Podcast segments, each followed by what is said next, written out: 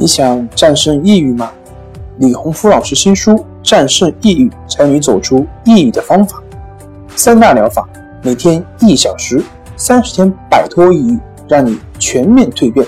快来读读吧！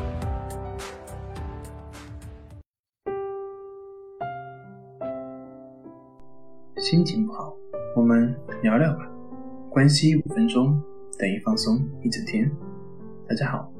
我是心理咨询师杨辉，欢迎关注我们的微信公众账号“松树心灵心理康复中心”，也可以添加微信 “s u 零一一二三四五六七八九”，了解抑郁的解决办法。今天要分享的作品是：为什么越努力克制情绪，反而越情绪化？情绪来自于我们对待事物的看法。看待事物的角度不同，就会产生不同的情绪反应。特别是抑郁症患者，对于了解自己的情绪反应有着非常重要的地位。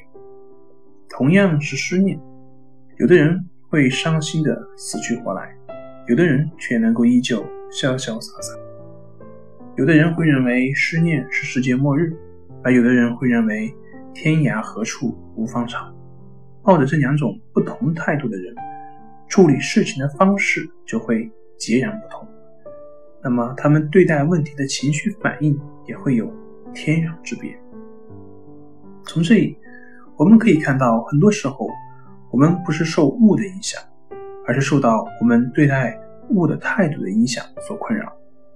你保持着对人应该有礼貌的这样的一个观点，那么当一个人没有对你打招呼的时候，你就会产生相关的。愤怒情绪。当这个人这次又跟你打招呼的时候，而你又会给他产生好感，觉得可能是自己错怪他。那么，请问到底是不是你错怪他了呢？其实，所谓的好坏都来自于你的观念。也许第一次别人根本就没有看到你，你怎么能说他错呢？或者他是个外国人，根本就没有打招呼这样的一个习惯。那么你怎么能说他错呢？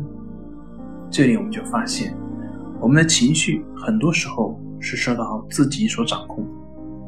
所以智者说：“天下本无事，庸人自扰之。”正是这些不合理的信念，才使得我们产生情绪的困扰，长时间累积下来，就会成了心理的疾病。